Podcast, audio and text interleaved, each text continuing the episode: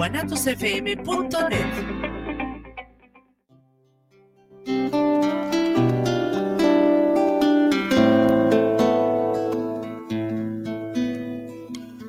Escuchas reflexiones y canciones con Enrique Vidrio. Una estación de Guanatos FM 24 horas al día.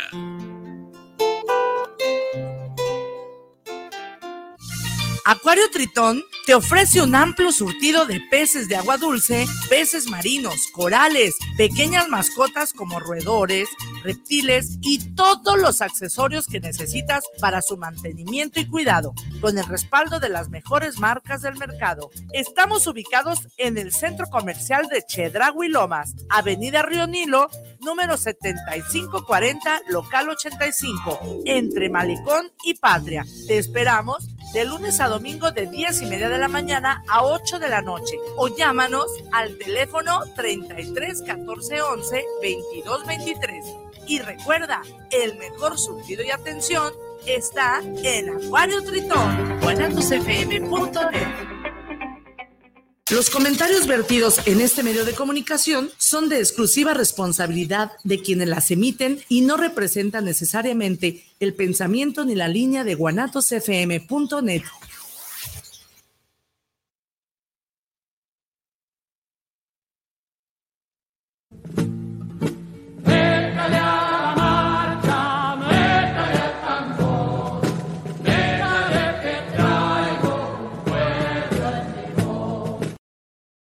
Seguramente usted se ha preguntado qué es la gerontología.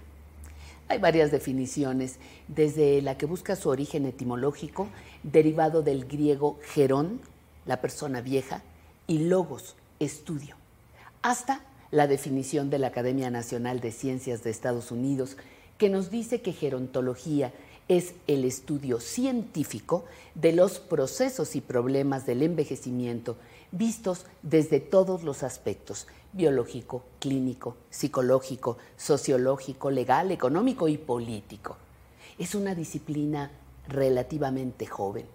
Ya se hablaba de ella a principios del siglo pasado, pero tuvieron que pasar más de 50 años antes de ser visibilizada como se hace hoy. Al envejecimiento se le puede estudiar desde muchos ángulos. Por ello, la gerontología implica en su actividad a muchas especialidades del conocimiento. Se habla de una actividad interdisciplinaria. Para el área de la biología, convoca a genetistas, geriatras, médicos de varias especialidades, así como personal de enfermería. Para la parte psicológica, tiene, por supuesto, a los psicólogos y psiquiatras, aunque ahora ya se habla de otra especialidad, la psicogerontología. Por supuesto, no pueden faltar los estudiosos de la sexualidad humana. El enfoque social es indispensable para el estudio de la vejez y el envejecimiento. Por ello, la gerontología también requiere de los conocimientos de sociólogos, antropólogos, demógrafos, trabajadores sociales. Aquí entramos los periodistas para trabajar en el cambio de estereotipos y todo tipo de discriminaciones. Los especialistas en derecho, uy, también son requeridos. El objetivo de una actividad tan amplia como la gerontología está en prolongar la vida con calidad. No se trata de vivir por vivir más años, sino que tenemos que agregar calidad a la vida. Todos los especialistas que reúne esta rama del conocimiento están enfocando sus estudios para eso, para proporcionar calidad de vida, que significa mejoras físicas, psicológicas, sociales, efectividad de los derechos humanos, en fin. Alex Comfort, uno de los fundadores de la gerontología, escribió en su libro Una buena edad lo siguiente. El envejecimiento, tal como usted lo experimentará, no es una transformación biológica o física sino una transformación política que le imponen después de un determinado número de años, por lo que la forma de enfrentarse a ella debe ser política y de cambio de actitudes. Insisto continuamente en la necesidad de organizarse y rebelarse.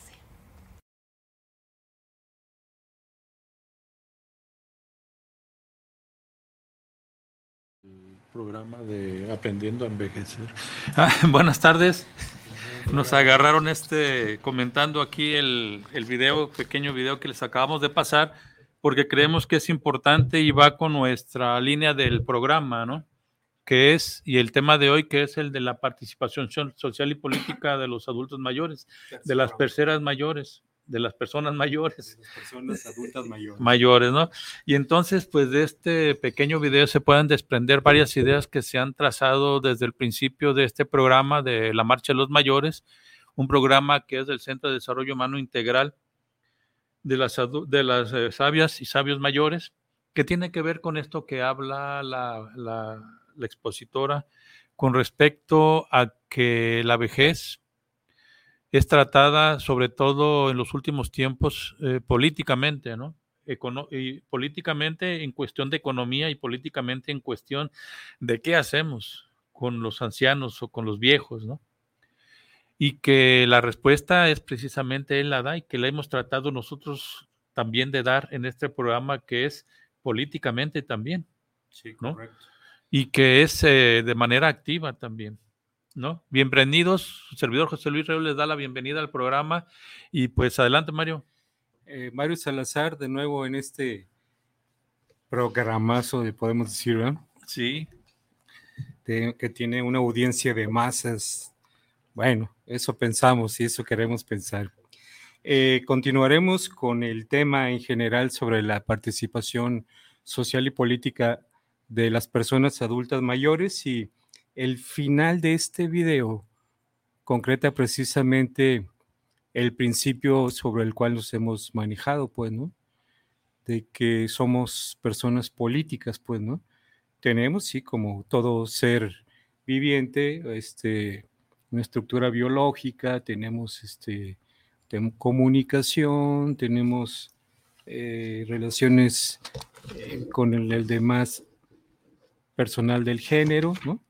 pero fundamentalmente lo que nos define es que somos seres políticos.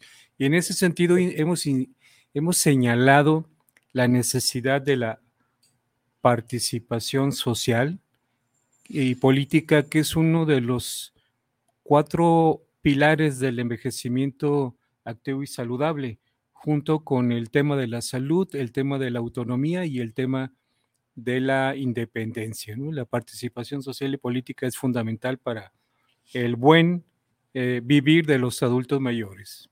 Sí, y en este caso de la cuestión del el concepto de participación social, también hemos manejado aquí que conforme se van desarrollando, digamos, ciertas líneas eh, de actividad o de políticas sociales por parte de los gobiernos, de los que tienen el poder, también se van desarrollando a la par conceptos que van encasillando o que van tratando de darle una imagen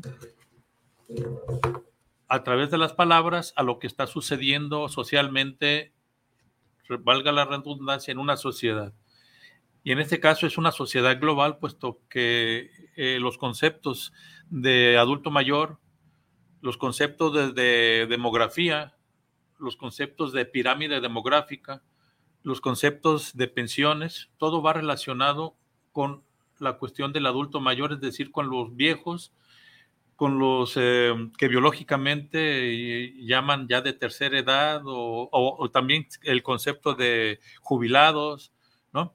Y con todo lo que se va desarrollando, todos los conceptos que se van desarrollando alrededor de este grupo etario de la sociedad. Y para entrarle a un concepto, varios conceptos, pues vamos a iniciar con el concepto de participación social, que es parte del programa. Esta definición la hemos encontrado como ya, bueno, creo que hemos intentado encontrar estudios en México tan desarrollados como los hay en Europa, ¿no? específicamente en España. Sí. Sí. Y que de alguna manera en México no los hemos encontrado tan a profundidad como en España, ¿no? Específicamente. Entonces, estos conceptos están, los leemos de un eh, trabajo del gobierno de España, del ministro de Educación, de la Secretaría de Estado de Política Social, y que se llama la participación social de las personas mayores de las personas mayores y que, bueno, vamos a intentar describir algunos conceptos y empezamos con el de participación social. Desde este documento dice, desde un punto de vista gramatical, la procedencia del verbo participar viene del latín participare, cuyo significado comprende tener parte o comunicar. A su vez, ambos significados comparten origen común con la palabra comunis. En este sentido, participar tiene como raíz lo común, término análogo a comunidad, por lo que participar y comunidad se encuentran relacionados.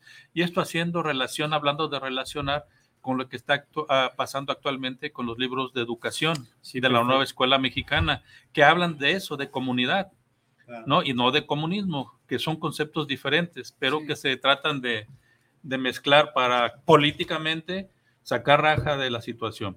pero bueno, volvamos al concepto de participación social. Dice, desde la sociología han sido diversos los autores que han teorizado sobre el concepto de participación y participación social.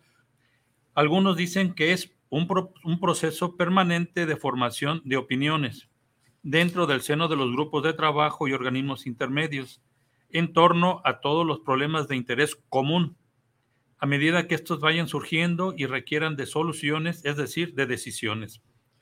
Otros, otros autores dicen que la participación social es la capacidad real, efectiva del individuo o de un grupo de tomar decisiones sobre asuntos que directa o indirectamente afectan sus actividades en la sociedad y específicamente dentro del ambiente en que trabaja. Volvemos otra vez al concepto de comunidad, ¿no? Que tiene connotaciones muy diferentes a lo que le tratan, a los que tratan de darle ahora a lo que en los nuevos libros de educación en, México hablan precisamente de hacer comunidad, ¿no? De tener en mente lo común, ¿no? El beneficio, la organización, buscando satisfacer necesidades y problemas que se generan dentro de un grupo social. Es lo que, lo que Enrique Dussel comenta de que hay que construir la común unidad. O sea, es precisamente, eh, lo entendemos así de manera muy, muy trivial, comunidad, comunidad, comunidad, como algo ya casi sin sentido, ¿no? Pero la explicación que da Dussel sobre esto es precisamente, es muy relevante, pues, ¿no? Es el espacio común y en unidad, pues, ¿no? Y eso se da únicamente a partir de la participación social y política. Muy bien. ¿Puedo hacer un comentario? Adelante, le damos la bienvenida a nuestros compañeros, a Carlitos, Carlos, y al compañero Juan Reus, si te acercas a la mesa. Hermano de José Luis. Bienvenido. Justamente esos temas de la comunidad, de lo comunitario, que se, en un evento que hubo hoy, allá por el mercado de abastos, en el que asistí, eh, con el tema de medio ambiente, que tiene que ver con el medio ambiente comunitario en general, ¿no? Tanto en el campo como en la ciudad. Eh, pueblos originarios, que ahí está la raíz de la cuestión comunitaria, ancestralmente hablando, ¿no? Y el tema de los grandes problemas que se generan, ¿no? Este, en virtud de todo este avasallamiento del sistema capitalista, de despojo, de destrucción. Y, y, el tema comunitario fue un tema central. Yo invité a un compañero que ustedes conocen, a Rigoberto Jiménez, la experiencia en términos de la escuela campesina, ¿no? Y el tema comunitario y, de los pueblos originarios es un tema fundamental, ¿no? Como lo, acaba, acaban de escribir en los libros de texto. Yo escuchaba ayer, hoy, muy temprano en la mañana, eh, el tema de lo comunitario en función, por ejemplo, de alumnos, ¿no? De primaria, creo que van en la parte 3 de explicar los contenidos, ¿no? Frente a alumnos o alumnas que tienen algún problema, que incluso el concepto de discapacidad ya no, ya no es aceptado como tal, ¿no? sino de, ¿cómo le llaman? Inteligencias, varias Sí. diferencias, inteligencias. Ajá. ¿no? No, no hay un solo tipo de inteligencia, no como ¿no? antes era. Y entonces, ¿cómo que no quede en- encerrado en el salón de clases este análisis? Porque se, se procura que los alumnos hagan análisis colectivo, círculo de estudio, lo que nosotros venimos practicando de alguna manera, ahí pampianito, ¿no? Entonces, y, y no solamente es el salón de clases, ni tampoco la escuela, sino la comunidad, ¿no? Donde está, donde viven, comparten, donde está la escuela, donde está toda esta relación social, política, cultural, en fin, ¿no? Entonces, muy interesante porque ahí hubo compañeras y compañeros de, de Tuxpan, acá para adelante de Ciudad Guzmán, ¿no? Y pues ahí nos hicieron toda una representación de, de, de, ¿cómo se llama? Donde tocan la chirimía y el tamborcito y todo esto. ¿no? Y explicaban, y claro, toda una ofrenda a la madre naturaleza, en donde se prende una como veladora, ¿no? Y luego van y te entregan una cantidad X de, de semillas. O sea, la simbología cultural, o sea, la cosmografía, ¿no? Y estamos hablando de la gente que participa, sobre todo, que, que preserva y conserva esos valores eh, culturales, ¿no? Porque tiene un significado, la tierra, la siembra, eh, los periodos de, si es para riego, si es para temporal, Temporal. etcétera. Pero todo visto y, y visualizado en términos comunitarios. ¿Y quiénes son los sabios y las sabias de esos lugares, de esas regiones? ¿no? De hecho, la asistencia ahora al evento, como siempre, adultas y adultos mayores. Sí había jóvenes, sí. Mucha y, gente. y jóvenes, pues como unos 70, 80. Digo, aceptable, ¿no? El número.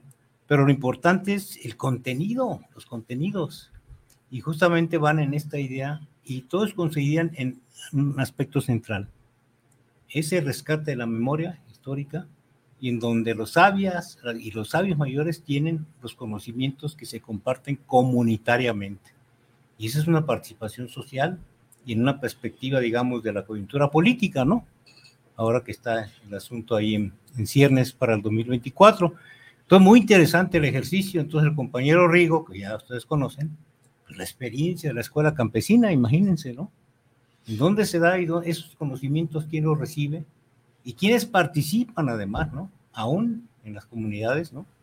Ya sean rurales o campesinas o, o tradicionales, ¿no? La mayoría son gente de edad como nosotros, ¿no? Ujú. Entonces, muy interesante porque se abre una perspectiva diferente, ¿no? Donde se abre esta consulta a nivel nacional, donde la gente, con sus limitaciones, con su nivel de conocimientos, pero se hace colectivamente el análisis y se llega a conclusiones y a propuestas en concreto, ¿no?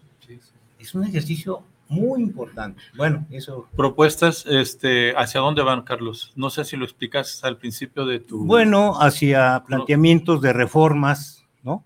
En la Constitución, ¿no? De leyes que rigen, aún a pesar del sistema capitalista, ¿no?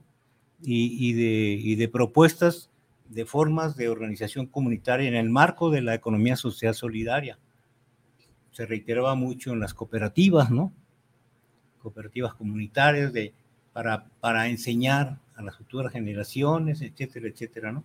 Entonces coincide en general, ¿no? Coincide porque está ligado esta problemática que venimos arrastrando de más de 36 años en el país con las políticas neoliberales, pero lo, el- a mí el ejercicio de esta práctica para mí es muy importante y es un proceso. ¿eh?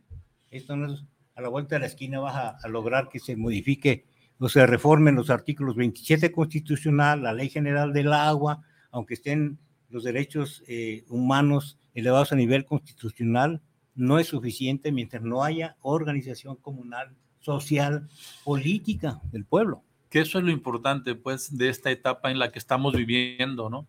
Hablando de una revolución que se De armó a través de las urnas, con los votos, Ujú, con el deseo de más de 30 millones de personas de cambiar las cosas de alguna manera, ¿no? Claro. Adelante. Sí, mira, ahorita que los escuchaba referente a los libros y a las cuestiones de carácter tecnológico, recordaba yo eh, hace algunos días algunos aspectos referente al aspecto educativo, pero hay que ver esto desde el punto de vista también, desde el punto de vista clasista, es decir, dentro de la educación, de la, educación también se da ese fenómeno ¿no? de la lucha de clases. Quisiera poner un ejemplo desde el punto de vista histórico. En tiempos de Obregón, para su reconocimiento a la presidencia por parte de los gringos, de los, nuestros primos del otro lado, se le impuso a Obregón o aquí a México eh, el frenar el desarrollo industrial independiente porque ya estaban inclusive unas naves, ¿no? Produciendo tractores y, y, aviación también independiente. Pero esto lo hago desde el punto de vista como un recordatorio, cómo intervienen factores externos también en el proceso educativo. Claro. Es decir, aquí en México debemos tomar en consideración que este proceso de transformación democrática a partir del nuevo concepto que tenemos de la lucha por la democracia, Indudablemente que en el aspecto cultural también se refleja en los libros precisamente esa lucha clasista que nos ha impuesto la burguesía como clase social a través de la cultura, a través de sus libros que han impuesto para deformar o, formar propiamente una sociedad a partir de su infancia primaria, secundaria y posteriormente la universidad aquellos conceptos de clase social que benefician precisamente al capitalismo, es más, preparan técnicos y no personas eh, pensantes con carácter independiente en que puedan participar socialmente en la lucha social o en los problemas sociales. Yo recuerdo que aquí en Guadalajara, por ejemplo, en el aspecto universitario trató se trató de quitar las escuelas ¿no? de filosofía y letras, algo así por el estilo, lo que implica lo siguiente, compañeros, que ahorita hay una preocupación muy seria de la burguesía, de la reacción, y que ahora a través de las modificaciones que se han hecho en los libros de texto para la primaria y más, pues indudablemente que la reacción responde como tal, una acción a la reacción, y trata no de engañar, de manipular toda esta información con el fantasma del comunismo. Recuerdo yo también que en tiempo de Lázaro Cárdenas se le eh, señalaba precisamente por las reformas en el sector agrario, en el sector educativo, de una formación de tipo socialista a través de las mares rurales. Pero compañeros, era, no era más que abrir el pensamiento propiamente filosófico, político y económico de la época, ¿no? Porque acababa de pasar precisamente la revolución este, 1918-21 en la Unión Soviética, una nueva forma de educar, educar a sus jóvenes, una nueva pedagogía para la enseñanza, la didáctica, que yo recuerdo precisamente a Antón Makarenko, ¿no? Este que se refiere a este proceso de la formación de nuevos jóvenes, pero yo aquí donde veo precisamente es la reacción, que no haya cómo desvirtuar este proceso para la transformación a través precisamente de una nueva reforma educativa. Este, y bueno, compañero, yo pienso que esto tiene que ascender y tiene que trascender de tal manera de deslindarnos culturalmente, precisamente de lo que se nos ha heredado de la reacción, ¿verdad? Que por fin este, pienso que estamos avanzando también a ese terreno en el aspecto educativo, pero también a nivel sindical, que son los maestros los que están participando precisamente para formar estos nuevos libros de texto con una nueva cultura. Sí, precisamente de, eso estamos tratando en este programa, en la serie ya del tercer programa, con respecto a la participación social y política. Eh, en este caso de los adultos mayores, pero en cuanto a la, a la cuestión de los libros de texto, sabemos que quien tiene el poder es el que utiliza la educación para ir modificando a la sociedad y sobre todo a los jóvenes de acuerdo a los intereses de ese grupo en el poder. Ahora, este, esta cuestión de la participación social es lo que, es lo que creo que les preocupa más al sistema, ¿no? En la cuestión, en este, en este caso, estamos hablando, Carlos, de esta reunión, de estas asambleas que se están haciendo, digamos, populares, para tratar de influir desde la sociedad en el proyecto del gobierno del 24 al 30. Más o menos por ahí va la cuestión de estas asambleas populares. Se recoge la opinión, por más modesta que sea, de la gente que acude. Pero eso es, creo yo, también a lo que le tienen miedo en la cuestión de, los, de los libros de texto, ¿no? Que enseñemos o que se enseñe a los jóvenes, ya no a través de una educación de alcancía, que era lo que le daban a uno en las escuelas, este, repitiendo y repitiendo las tablas, repitiendo fechas históricas, repitiendo nombres, ¿sí? Pero que no... La historia. Sí, pero que no le daban a los jóvenes la la capacidad de unificar esos, esos saberes y, y saber por qué se dan esas, esas, esas cuestiones, ¿no? Entonces, creo que eh, la participación social, hablando de los adultos mayores, es importante porque hemos visto que en estas asambleas y en las, reuniones de grupos con los que estamos más o menos conectados, son adultos mayores, ¿no?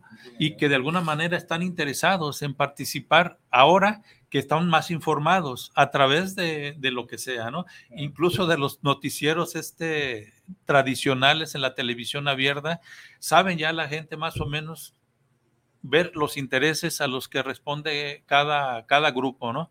Mario, ¿querías decir algo? Sí, ah, hay algunos autores que definen la participación como el formar parte de, simplemente.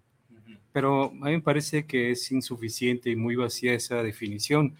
Eh, el formar parte de tiene y debe tener un sentido, ¿no? Y aquí tú lo mencionabas en el párrafo que leíste, ¿no? Que nos permita tener acceso a la toma de decisiones, ¿no? O sea, estar donde se toman las decisiones aquí, pues es nuestra participación social y política. Lo que Carlos estaba comentando ahorita de este evento es precisamente eso, ¿no? vivimos, tenemos conciencia y conciencia crítica y por eso proponemos lo que tú estabas diciendo, Carlos, ¿no? Eh, para el sector agropecuario, para el sector de los grupos originarios, todo eso, hay conciencia crítica y hay propuestas muy concretas de lo que se debe hacer. Ahora, para generar esta conciencia crítica, pues la gente debe estar informada, ¿no?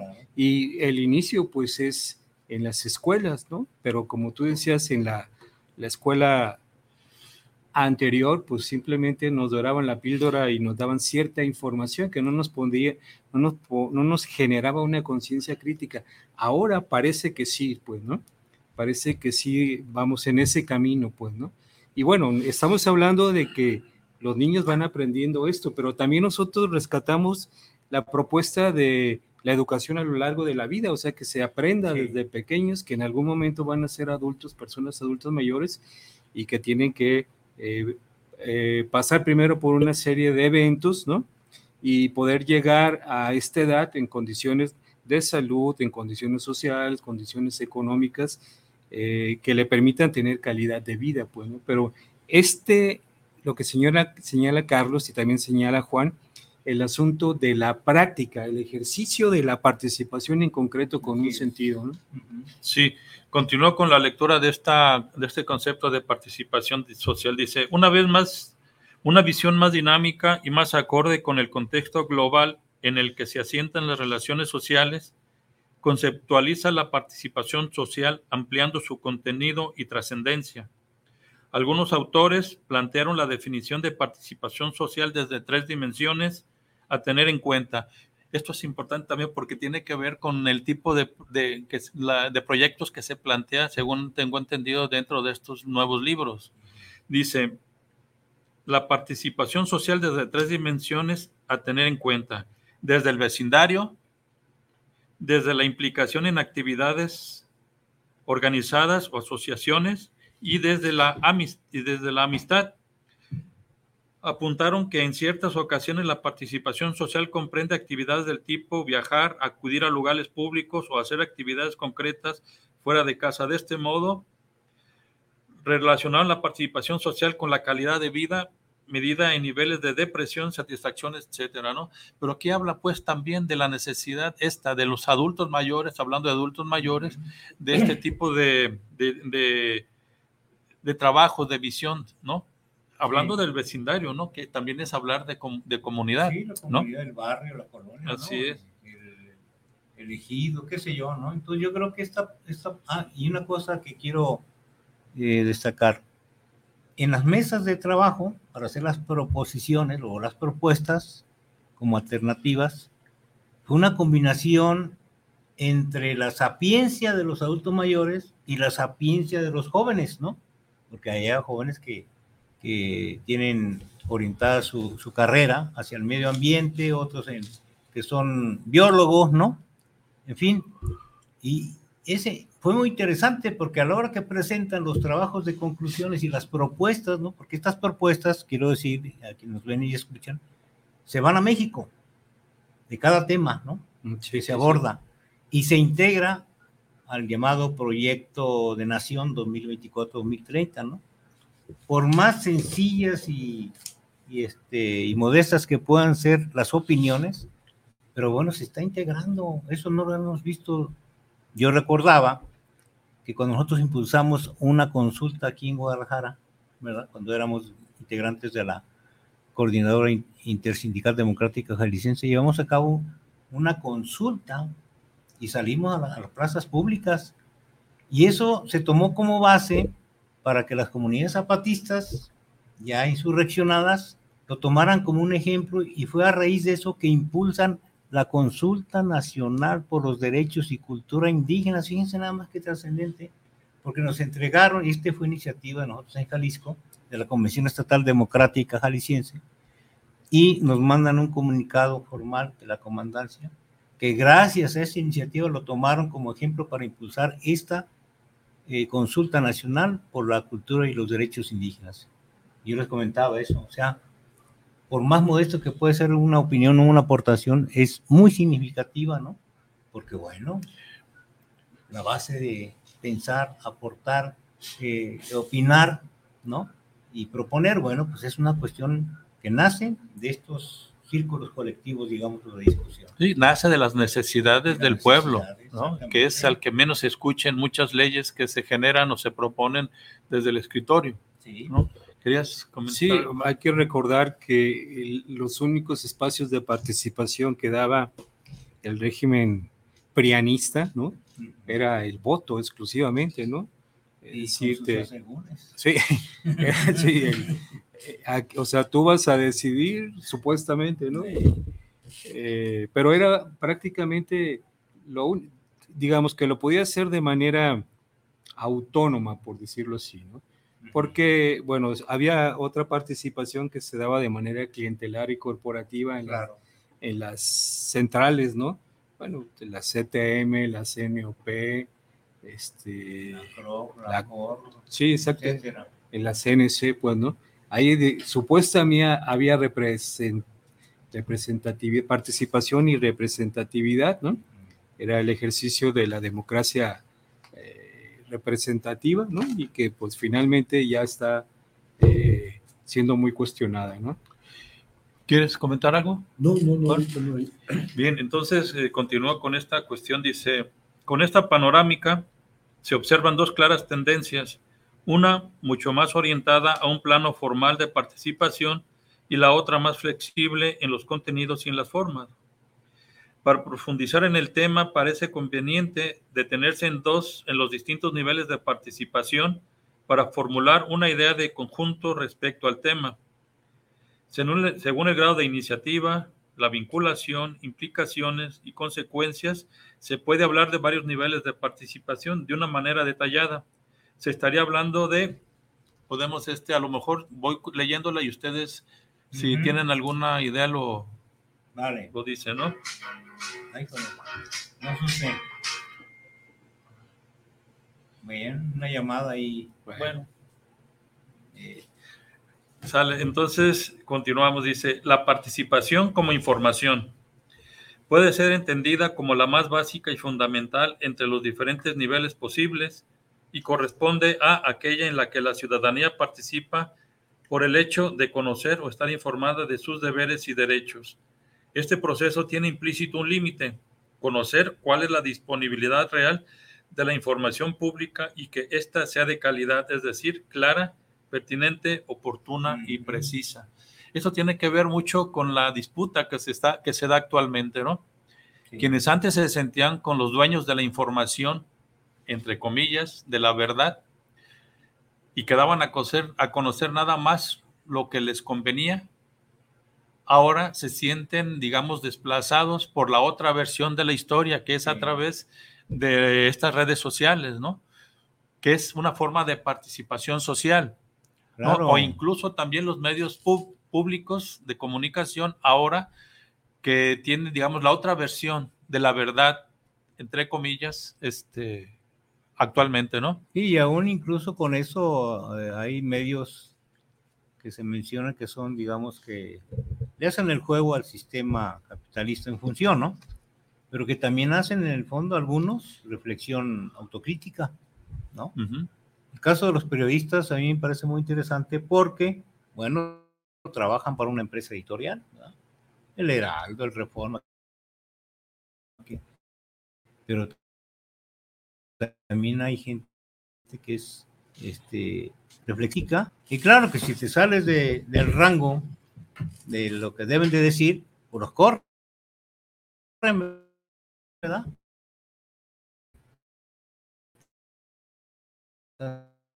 Sencillo, ¿no? Los despiden y como no hay organización, ha surgido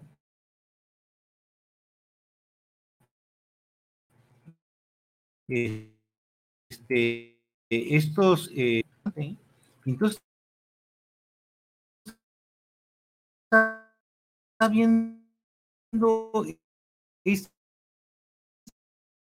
fenómeno comunicacional que parece es más reducido que los tradicionales no periódicos controlados y con aquella ley que se reformó corporativo cobijados por el sistema y los medios todavía, ¿no? Por eso estos elementos de, este medio de comunicación en el que estamos pues, es muy importante. Porque nos da también de que pensamos, ¿no? Y de las experiencias. Claro, y de proponer, pues ahí está nuestro proyecto del Centro de Desarrollo Humano Integral de las Aves y los Aves Mayores, ¿no?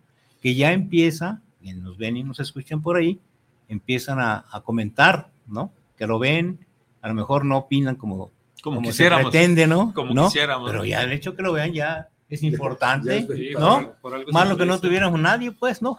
Pero bueno, son medios alternativos y Gonatos FM, pues es un espacio. Y le damos las gracias, pues, también a los compañeros al Inge, ah, que nos está, y a los que nos dejaron la, hora, la hora de esta hora, ¿no? A Daniel y, a la maestra. El tema de la comunicación en la parte del proceso de participación, ¿no? En general, de los distintos eh, niveles de, eh, como dice Mario, eh, eterios o qué? No, eterios no, etarios, etarios, de edad, de edad, ¿no? Pero empieza a ver ese vínculo. A veces parecemos eterios, pero no. Sí. Entonces, esta combinación de los que saben, de los medios actuales de comunicación los jóvenes, ¿no? Y que nos orientan. Bueno, yo ayer sorprendido, ¿qué les puedo decir? Mi nieta sobrina de 10 años, este, dije, oye, hija, pues ayúdame aquí, ¿no? Con mi celular. No sé qué cosa tenía que hacer. No, tío, no, hay que limpiar esto. Y así, miren, pero con una agilidad que bar, que me quedo así. Hijo, no me sentía mal, al contrario, sorprendido de la capacidad de mover. Ah, no, y aquí hay que quitar, pum, pum, pum. No, no pasaron ni seis minutos. Ya está, tío. Ahí está. ¿No? Y me explicaba, mira, apriétala así, pon tu huella y esto. Oye, Carlitos, ¿y qué le dijiste? ¿Me puedes decir otra vez cómo se le hace? Ándale, el ABC, ¿no? Sí. Pero bueno, es una cosa, bueno, hay de todo, ¿no? Aquellos que se clavan, los niñitos o las niñitas, ¿no? En estar todo el día ahí viendo, ¿no? Que el TikTok, que quién sabe, bueno, hasta esas mm. palabras que son difíciles, uno que se las aprenda, ¿no? Pero yo me quedé extraordinariamente maravillado de cómo y además en los libros de texto viene esta parte también, ¿no? Porque la utilización de las recomendamos que vean las conferencias de, de, diarias de a las 5 de la tarde con los que participaron en la elaboración de los contenidos de los libros de texto y lo explican de una manera muy sencilla. Nada que el cientificismo y estas cosas, no, no, no, concretito, ¿no? Y cómo está ligado una cosa con otra para que los niños y las distintas tan estudiantes. tan fácil como lo hizo Javier Alatorre a través de los medios de comunicación, ¿verdad? de calificar ¿no? los libros de texto, ¿verdad? este, pero con una sencillez tan, tan brillante, de que todos los libros ¿no? este, tienden hacia eh, el comunismo. Yo pienso que estas actitudes de estas empresas a través de estos comunicadores, pues para carajo parece que pasa el tiempo y no aprenden precisamente ni siquiera, ¿no? A leer un propio libro de Pero- texto de estos Claro. que están por salir, ¿no? Para- Pero, ¿sabes qué, Juan? También demuestran el concepto en el que tienen al pueblo de México, de ignorantes y este, lavados del cerebro, o que se les puede fácilmente manipular, ¿no? A través de este tipo de, de- de información, ¿no? Eh, sí, mira, eh, esa es una cuestión histórica de la reacción que instrumentando precisamente ese fantasma ¿no? este, del comunismo y tomando en consideración aquellos años en que pues había poco acceso a la cultura, a las escuelas, eh, yo pienso que entre los años 50, ¿no? Eh, pocas personas teníamos el acceso de poder participar en una secundaria con problemas sacábamos la primaria, pero también ese tipo de acceso a la cultura, a la ciencia, y dado los conceptos culturales que se manejaban en ese tiempo, el aspecto eh, teológico y esas cuestiones, pues definitivamente eh, pues hizo mella nuestro pueblo que todavía no se acaba ¿no? de reactivar en función de analizar lo que puede hacer un cambio social, una transformación social, y hablando no solamente social, sino socioeconómica también, que es fundamental. Entonces yo pienso que estos señores de estas empresas han utilizado la ignorancia todavía que tenemos los adultos mayores, que no tuvimos la capacidad de ir a la universidad y que siempre hace mella, ¿no? No solamente en los adultos mayores, también en los jóvenes, que dada en la formación en que se han ido desarrollando, pues indudablemente que también ha sido parte, ¿no? De ese antisocialismo, de ese anticomunismo, ¿no? Propio de la reacción y propio, pues, este, de los factores externos como son la educación gringa imperialista, ¿verdad? Que han formado cuadros aquí en México, pero que los han utilizado para su forma, propia formación y desarrollo de los Estados Unidos, Ay. no para nuestro pueblo. Hay por ahí alguna, no recuerdo que lo estaba viendo buscando los videos, donde decían en Estados Unidos, no sé, una plática entre no sé quién, se ha dado a conocer varias veces, pero ahorita por lo que dices, me recuerdo, dice, para conquistar a México o para manipular a México no hace falta ejército, invadirlo, ¿no? Simplemente hay que educar a sus jóvenes, hay que prometerles becas, eh, y ahí tenemos a los, este, los del tecnológico de Massachusetts, ¿no? O sea, eso es eh, han como han implementado pues la educación para conquistar a México, ¿no? Desde Estados Unidos. ¿no? Sí, ¿eh? No solamente en México, sino en general. ¿verdad? Bien, continúo con la lectura de cómo la, la participación en cuanto al concepto de participación social, ¿no? Dice, la participación como consulta no vinculante corresponde a una forma de participación que se caracteriza por no implicar una relación directa con el proceso de toma de decisiones. Es decir, los resultados de la consulta no tienen mayor impacto, pues la decisión suele radicar en un tercero. Este es el tipo de participación que quisieran. O sea, Exacto. simplemente que el ciudadano se informara de cualquier lado, pero que se quedara con la información sin razonarla, lo que provocaría una no participación en las decisiones, ¿no? Ujú. Que es lo que han hecho durante mucho tiempo y que ahora a través de los medios de comunicación nosotros los adultos mayores tenemos la capacidad de externar y de, y de llamar a la organización a la participación social y política, ¿no? Sí, porque además eso nos lleva a la recuperación de la memoria histórica, digamos, ¿no? Cuando las reformas laborales, por ahí ya se han de acordar, o tú, José Luis, a lo mejor Juan también, eh, cuando estábamos en la Coordinadora Intersindical Democrática Jalisciense, donde participaba también el doctor Rubén, en fin, sindicalistas, pues que se venía una reforma y entonces eh, el Congreso de la Unión, a través de sus diputados de las comisiones de trabajo y seguridad social, impulsaban una consulta pública. Pero claro, pues simulada, ¿verdad? Para que vieran que ya había democracia en este país. Consultamos a la gente, a los trabajadores, ¿no? Y yo recuerdo que ahí, en dos ocasiones yo formulé eh, dos este, documentos, ¿no? Con propuestas en concretito, como decían en el 68, ¿no? Concretito, compañero, deje el rollo por allá, ¿no? Bueno, entonces, y, y les hicimos llegar a la Cámara de Diputados, ¿no? Pero pues hasta ahí quedó. ¿Nos tomaron en cuenta? Pues claro que no, ¿verdad? Desde entonces veníamos planteando el, el asunto de la desaparición del, de que fueras un solo apartado para, para, los trabajadores, que no hubiera el A y el B, ni que hubiera trabajadores de primera y de segunda, ¿verdad? En fin, y entonces era simular todo. Ahora se está abriendo ese campo y ya se está generalizando el tema de las consultas con la gente, ¿no? Así en vivo y en concretito de las diferentes edades, ¿no? Particularmente, pues, quienes están en el ámbito de la, la, participación a través de las consultas o los referéndums estaba en la Constitución desde hace mucho tiempo, pero no le daban entrada, ¿no? Hasta que este gobierno las hizo efectivas, cosa que también provocó la reacción de los reaccionarios. en ese sentido, bien, sigo con la con la, los tipos de participación. Dice la no hay saludos ni nada. Ahorita los leemos. Ah, Estoy dando tiempo para este ah, avanzar un poquito en esto. Dice la participación como consulta vinculante es una forma más avanzada de participación, pues toma en cuenta la opinión o parecer de las personas. Esto requiere de personas informadas pues adquiere sentido en la medida que éstas poseen conocimiento respecto de los temas que se les preguntan, ¿no? Que es parte, pues, de lo que estamos tratando de hacer a través de estos programas, que se está dando la oportunidad a través de las asambleas estas que están tratando de influir en lo que sería el programa de gobierno del 24 al 30, y algo que nunca, nunca se había dado, ¿no? Continúo. La participación como pero Adelante, respecto de la participación vinculante, ejemplo de este ejercicio es la Convención Interamericana de Protección eh, de los Derechos Humanos de los Adultos Mayores. ¿no?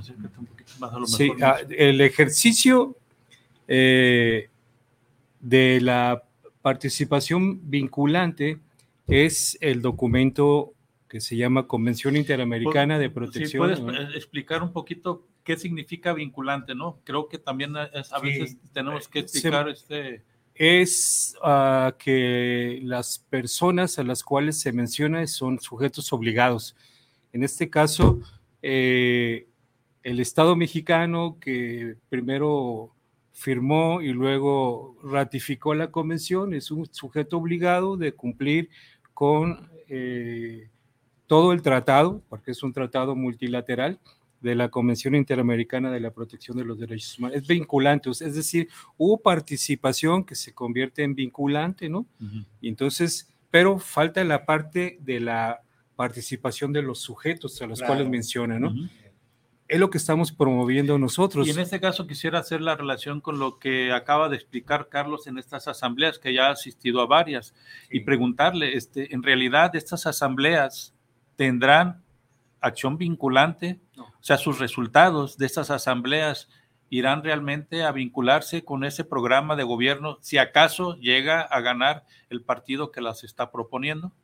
¿Tienes información sobre esto? Bueno, ahorita está en la etapa de, recabar esa consulta, ¿no? Es una consulta. Y claro, de ahí se integra lo que sería el, digamos, el proyecto de nación para 24-30, ¿no? y, claro, ese es apenas un ejercicio, ¿no? Inicial, que, eso no, no, significa que las propuestas que se hagan todos se van a tomar en cuenta, ¿no?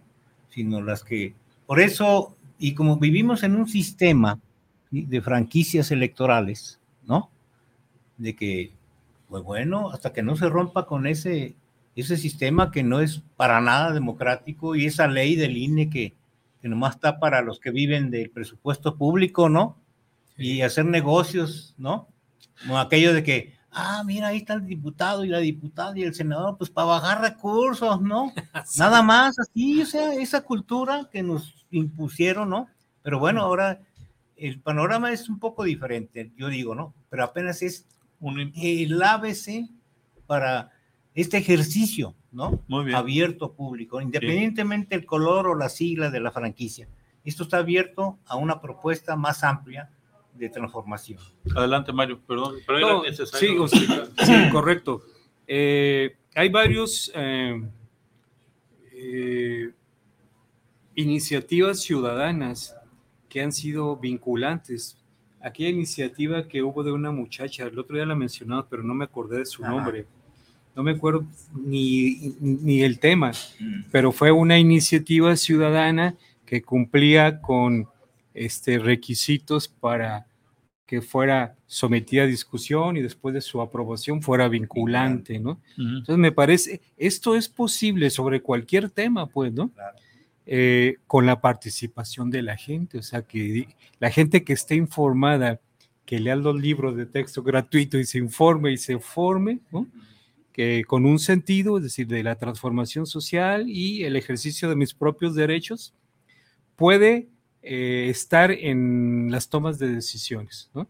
Y en el- es decir, en el Estado, pues, ¿no? O sea, no que administre el Estado, pues, ¿no? El- o administre el gobierno, sino que esté eh, presente cuando se tomen las decisiones, pues. Eso es lo que, insisto, tú lo mencionaste desde el primer párrafo.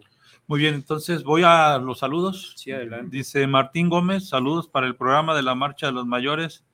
Aquí escuchando su excelente programa, un gran saludo. Gracias, Martín. Eh, José Carlos Galicia, saludos para el programa de la Marcha de los Mayores. Héctor Daniel Covarrubias, Saludos. saludos, para la Marcha de los Mayores.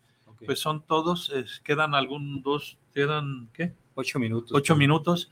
¿Alguien quiere o seguimos con la lectura de, de las formas de participación? Creo que este mecanismo de lectura de los párrafos con Y la discusión estas experiencias en concreto Sí. Se, se embonan, ¿verdad? Se embonan porque son ejemplos muy claros, ¿no? Y cómo ya la cuestión de, la, de las consultas, por lo menos en esta coyuntura que estamos viviendo, ya es un elemento básico, ¿no?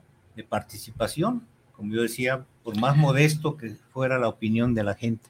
Es una forma también de que la sociedad mexicana vaya madurando, ¿no? Como ciudadanos, como social, como entes sociales activos, participativos, ¿no? Que era, nos tenían en una situación de todo lo contrario, ¿no?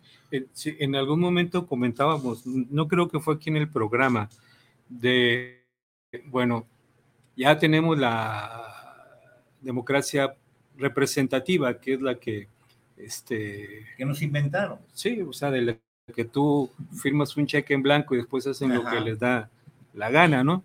pero se está cada vez eh, im- imponiendo, y esa es la palabra, la democracia participativa, pero a esta democracia participativa también debe de sumársele lo que, bueno, en algunos países europeos le llaman la democracia deliberativa, es decir, que am, haya propuestas desde la sociedad civil, desde el pueblo.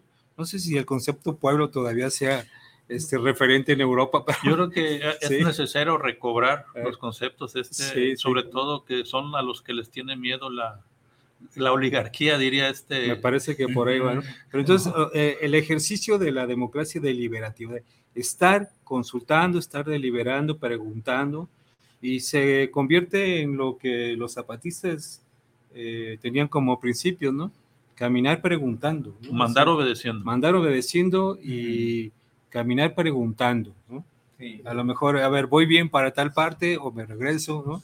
Fíjate que esos comentarios son muy interesantes ahora que se tiene la oportunidad de participar pues, en algunas organizaciones sociales, Sí, claro. políticas, inclusive como partido, pero también es importante diferenciar, también opinar, pero también denunciar Sí, claro. cuando eh, se nos habla de una democracia eh, que efectivamente no se ejerce, eh, sino que se les da a la base como una manera indicativa nada más, pero que no se les da la oportunidad de participar democráticamente, vamos a decirlo, ni inclusive en el nombramiento de quienes puedan ser sus dirigentes.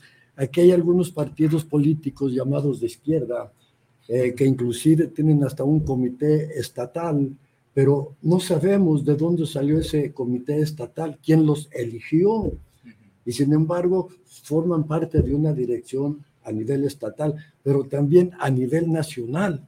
Entonces yo pienso que es muy importante que esa deliberación y esa participación de carácter democrática se refleje también en el interior de quienes repiten de democracia, pero ejercen una dictadura propiamente eh, parecida o casi igual o peor que lo que se hacía en los partidos políticos de derecha anteriormente. Se vale poner un ejemplo. Claro. ¿sí? Hay una dirección a nivel nacional, en Morena.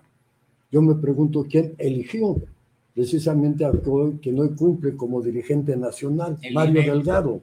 Bueno, precisamente surge de un acuerdo que hubo entre línea a través de Lorenzo Córdoba con Mario Delgado para a través de unas encuestas también mañosas y maleadas, pues saliera este Mario Delgado como presidente de Morena. Entonces, hablan de Morena, compañeros, este, pero no se ejerce al interior del partido que se trata de reformar y de transformar verdaderamente en un ejercicio político, inclusive, pues pobrecito de Porfirio Muñoz Ledo, que hizo el intento, y por una diferencia de uno, eh, más uno menos de, diferencia, bueno, pues dice, pues eso eh, pues le toca a Mario Delgado, pero le tocaba a Porfirio Muñoz Ledo la presidencia a través de esa encuesta mañosa, pero ese uno uno este, de diferencia, el universo que abarcaría si fuera 1% en el más menos de los errores de las encuestas, es un universo muy grande, lo que le hubiera permitido a Porfirio Muñoz Ledo ser presidente de,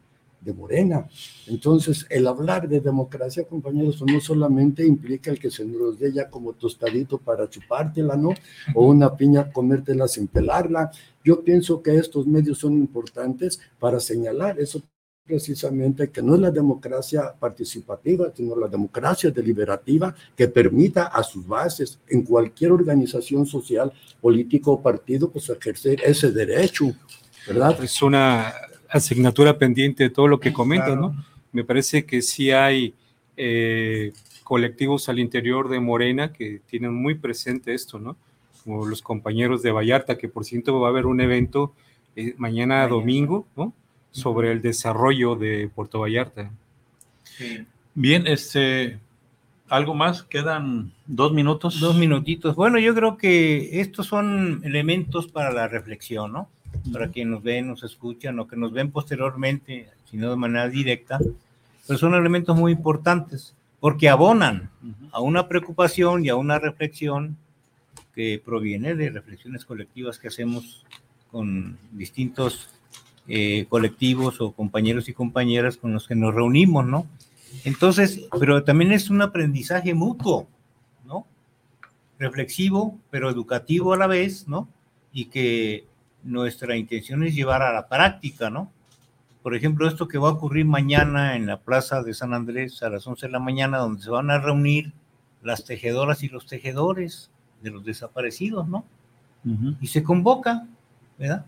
Y, en, ese, eh, en ese espacio histórico del barrio de los vikingos, dicho así, ¿no? Este, que se amplía y se da a conocer, y bueno, hemos tenido experiencia en los conversatorios, que también es otro elemento que abona a este análisis colectivo, reflexivo, que es lo más interesante, ¿no? Es decir, recordar fechas históricas de lo que fue la Villa Mariano Escobedo y ahora en este nuevo proceso, intento, ¿no? Porque luego nos dicen que no, que hay que pedir permiso, que para salir, no, no, ¿cuál permiso? El artículo, la constitución nos da todo el permiso. Vuelve a, a avisar del, del, evento de mañana. Mañana a las 11 de la mañana en la Plaza de San Andrés, ¿sí? Se reúnen eh, el colectivo de desaparecidos y desaparecidas, pero ahora va a ser allá en primer momento, porque se reúnen cada 15 días aquí en el Parque Rojo. El Parque Rojo ¿no? sí. Y ahora va a haber como esa inter, intercalado, ¿no? San Andrés y luego Parque Rojo, y eso va generando ¿sí? convocatoria, organización desde la base. Muy bien, pues se termina el tiempo. Le damos gracias a Martín, a José Carlos y a Héctor Daniel por sus Correcto. comentarios, sus saludos, y nos vemos la próxima. próxima. Hasta luego. Hasta luego. Bien. Vamos a tirar la pelota y el ponche. Ay, breve. Ay, ay.